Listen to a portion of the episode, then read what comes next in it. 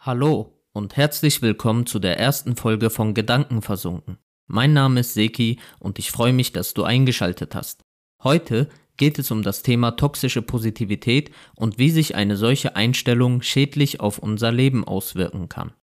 Toxische Positivität ist im Grunde genommen eine Haltung, die man sich aneignet, bei der egal in was für einer Situation man steckt oder wie schwierig das Leben ist, man seine positive Einstellung beibehalten will. Ein passender Begriff, der im modernen Sprachgebrauch dafür verwendet wird, ist das Good Vibes Only Prinzip. Hierbei wird das positive Denken überstimuliert und in ein Extrem gewandelt, so dass es fast schon zu einer Besessenheit wird. Ich würde sagen, jeder von uns, der in den letzten Jahren ein bisschen Zeit in den sozialen Medien verbracht hat, weiß ungefähr auch, was es mit diesen Begriffen und diesem Lifestyle auf sich hat. Es ist eine Botschaft, die vom Menschen in die Welt hinausgesandt wird, um zu zeigen, wie gut es einem geht und dass einem negative Dinge nichts anhaben können. Das ist aber meiner Meinung nach vollkommener Quatsch, denn die meisten Menschen, die sich das zwanghaft positive Denken aneignen, verleugnen ihre wahren Gefühle. Denn keiner kann einen dauerhaft währenden optimistischen Zustand aufrechterhalten. Wir sind alle nur Menschen, wir sind anfällig für Fehler, wir machen Erfahrungen und dazu gehören auch negative Erfahrungen. Und zu einem gesunden Lebensstil gehört es auch, Gefühle anzuerkennen, selbst wenn diese sich nicht gut anfühlen. Was aber die meisten Menschen vom Typ Good Vibes Only machen, ist eben diese Gefühle zu verleugnen, sie versuchen zum Schweigen zu bringen und so zu tun, als wäre alles in Ordnung. Das möchte ich mir gemeinsam mit dir heute näher anschauen und dir meine Gedanken dazu mitteilen. Vielleicht hast du das eine oder andere bei dir selbst oder den Leuten aus deinem Umfeld beobachten können. Zuallererst habe ich eine kleine Liste angefertigt, in der ich meine Beobachtungen zum Thema toxische Positivität zusammengefasst habe. Diese Beobachtungen sind subjektiv, was bedeutet, dass andere es vielleicht anders erleben. Für mich sind es Anzeichen bzw. Eigenschaften, an denen man erkennen kann, dass Leute in toxischem positiven Denken gefangen sind. Nummer 1. Sie verstecken bzw. unterdrücken ihre wahren Gefühle. Nummer 2. Nach einer negativen Erfahrung versuchen sie meistens einfach weiterzumachen und Emotionen auszublenden. Nummer 3. Sie fühlen sich meistens schuldig, wenn sie etwas Negatives empfinden und fangen an, das Gefühl zu bekämpfen. Nummer 4. Wenn es anderen schlecht geht, spielen sie die Emotionen derjenigen hinunter und trösten sie mit Zitaten wie Was dich nicht umbringt, macht dich stärker. Nummer 5. Sie fühlen sich unwohl bei Menschen, die negative Erfahrungen machen und möchten ihre Gefühle nicht bestätigen. Das geht sogar so weit, dass sie anfangen, diese Menschen zurechtzuweisen für das, was sie fühlen. Nummer 6. Jeder, der etwas anderes als Positivität in ihr Leben beisteuert, ist es nicht wert, ihm Zeit oder Aufmerksamkeit zu widmen. Man kann sagen, dass toxische Positivität zusammengefasst bedeutet, dass man alle Gefühle, die nicht positiv sind, egal ob sie von einem selbst oder von anderen ausgehen, schnellstmöglich beseitigen will. Dabei wird vor allem der Ist- und Soll-Zustand miteinander abgewogen und dann wird so etwas gesagt wie so wie meine Gefühle jetzt sind, dürfen sie nicht sein. Sie sollten anders sein, sich positiver anfühlen. Es ist der Irrglaube, dass man sich immer gut fühlen sollte, egal was passiert. Ich möchte dieser toxischen Positivdenkkultur keine bösen Absichten unterstellen. Eigentlich ist dieser Mechanismus ja eine Art Selbstschutz. Man versucht Problemen aus dem Weg zu gehen und negative Erfahrungen zu vermeiden. Vor allem aber wollen viele ihre negativen Empfindungen durch positives Denken verdrängen. Wundern tue ich mich über diese Entwicklung nicht. Seit vielen, vielen Jahren nämlich wird in Büchern und diversen Medien die Wichtigkeit des positiven Denkens hervorgehoben. Bücher wie The Secret, Sorge dich nicht, lebe oder Die Kraft des positiven Denkens finden nach wie vor große Beliebtheit in der Self-Help-Szene. Also ist da sicher etwas dran an dem ganzen Positivdenkkram. Und ich glaube auch, dass ein gesunder Optimismus unsere seelische Gesundheit fördern und uns psychisch belastbarer machen kann. Aber ich habe ein Problem damit, es als Allheilmittel für die Herausforderungen des Lebens zu sehen. Und ich möchte auch gerne erklären, warum ich das Ganze so hinterfrage. Ich habe es häufig selbst erlebt, dass mir in schwierigen Situationen geraten wurde, mich selbst positiv wahrzunehmen, um dadurch mein Selbstbewusstsein zu steigern und erfolgreicher im Leben zu sein. was wiederum dazu beitragen würde, dass ich sozial besser funktionieren kann. Aber angenommen, jemand verliert seine Arbeit, er leidet einen großen Verlust oder erwischt seinen Partner beim Fremdgehen. Offen gesagt sind das für mich Erlebnisse, an denen möchte ich nichts positiv reden. Ich meine, es wäre nur eine weitere Form von Vermeidung und Unterdrückung. Ich möchte in solchen Momenten nicht hören, ja, bleib einfach positiv, das wird schon. Oder alles passiert aus einem bestimmten Grund, jetzt weißt du, wo du dran bist. In solchen Zeiten kann uns vielleicht ein guter Freund oder eine gute Freundin raten, dass wir stark und zuversichtlich bleiben sollen. Mir aber würde es eher das Gefühl geben, dass ich mich schuldig fühlen soll, weil ich nicht positiv denke oder mich nicht für das Glück entscheide. Es sind Floskeln, die man vor sich hinschmeißt, um sich nicht mit der emotionalen Welt von anderen auseinandersetzen zu müssen. Ich glaube aber, um im Leben klarkommen zu können, gehören negative Erfahrungen und Misserfolge dazu. Es bringt meiner Meinung nach nichts, den Charakter eines Menschen daran zu messen, wie sehr er imstande ist, positiv zu denken. Ein guter Maßstab für mich ist immer darauf zu achten, wie jemand eigentlich mit den negativen Seiten des Lebens umgeht. Wenn ein Mensch sich 99% der Zeit damit beschäftigt, sich gut zu fühlen, dann ist das kein guter Indikator, um Glück oder Erfolg zu messen. Und es bringt auch nichts, mit solchen Menschen zu diskutieren, weil sie alles, was man äußert, als Angriff auf ihre positive Persönlichkeit sehen. Man wird herabgestuft, weil man ja angeblich nur neidisch ist oder selbst nicht so erfolgreich ist und einem etwas nicht gönnt und so weiter und so fort. Aber es ist doch so. Ab und zu ist das Leben einfach scheiße und das ist auch in Ordnung so. Ich möchte mir das eingestehen und auf eine gesunde Art und Weise dieses Gefühl leben. Je mehr wir unsere negativen Gefühle unterdrücken, desto stärker werden sie wieder hervortreten. Das Leben bringt Schwierigkeiten mit sich, und wer immer positiv denken möchte, der wird auch langfristig nicht in der Lage sein, Lösungen für seine Probleme zu finden. Es ist vollkommen natürlich, negative Gefühle zu haben. Projekte können schiefgehen, Menschen können uns anlügen und alles kann uns auf den Zeiger gehen. Aber hey, das ist nicht schlimm. Wenn du dich scheiße fühlst, dann fühlst du dich eben scheiße.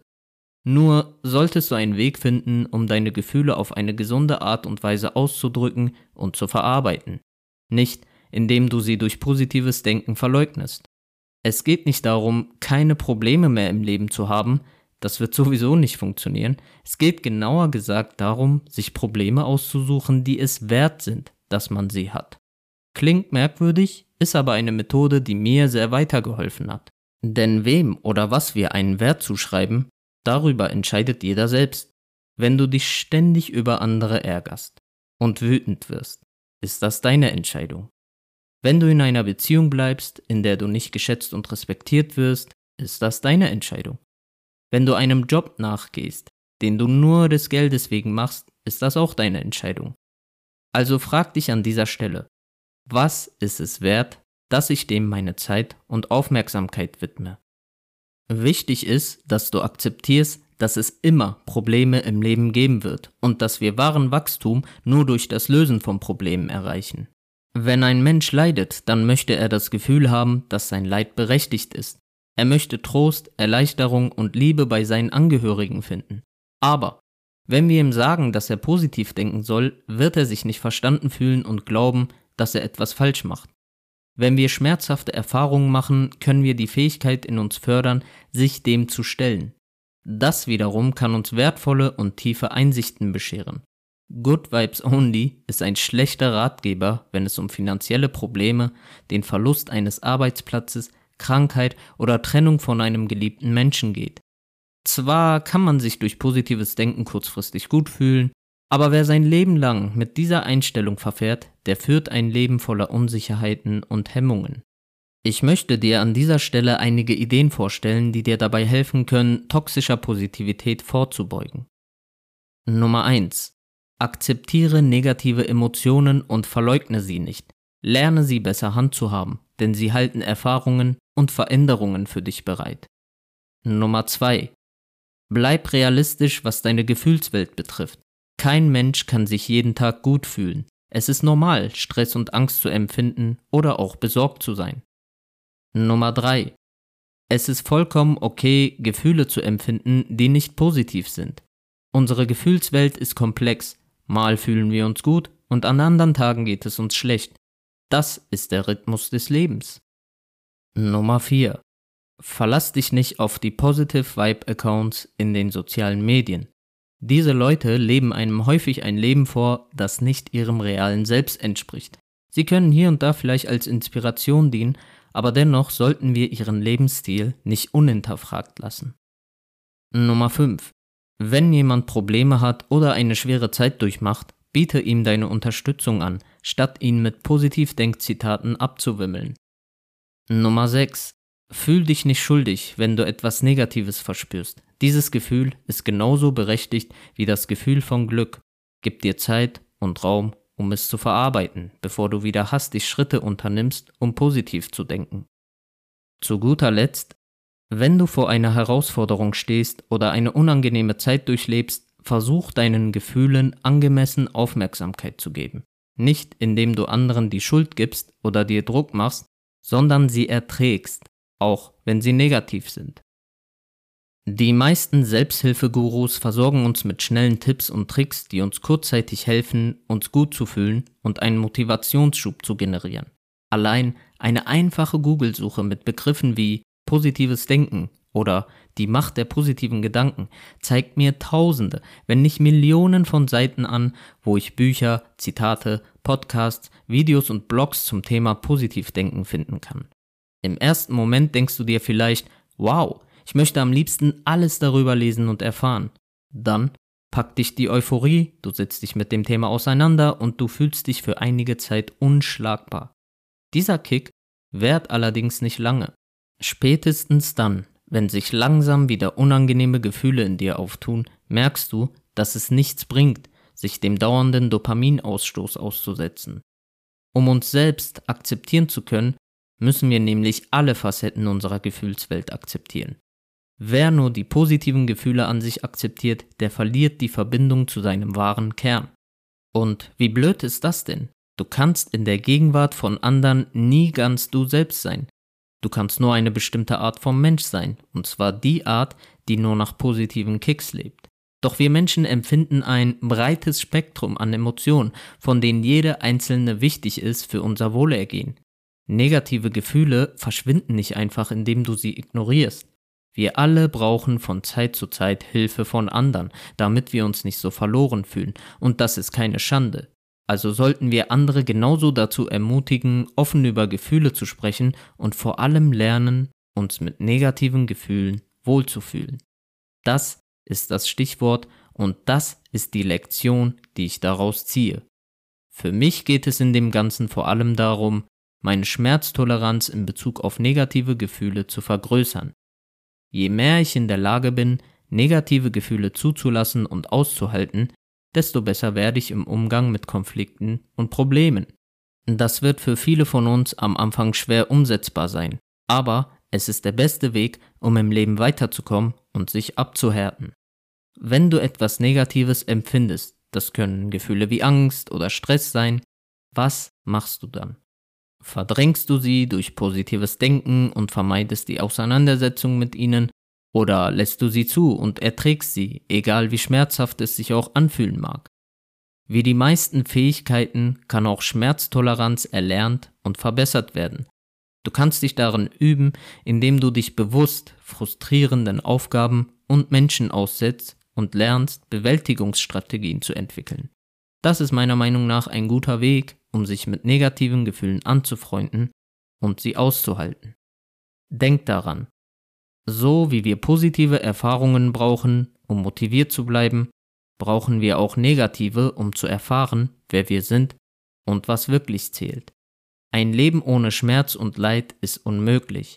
Leid zu vermeiden führt nur noch zu mehr Leid, genauso wie das Vermeiden von Schmerz nur noch zu mehr Schmerz führt.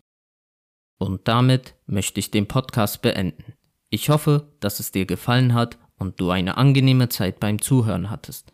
Es würde mich freuen, wenn du auch das nächste Mal einschalten würdest und ich dich an meiner Gedankenwelt teilhaben lassen kann. Vielen Dank und bis bald.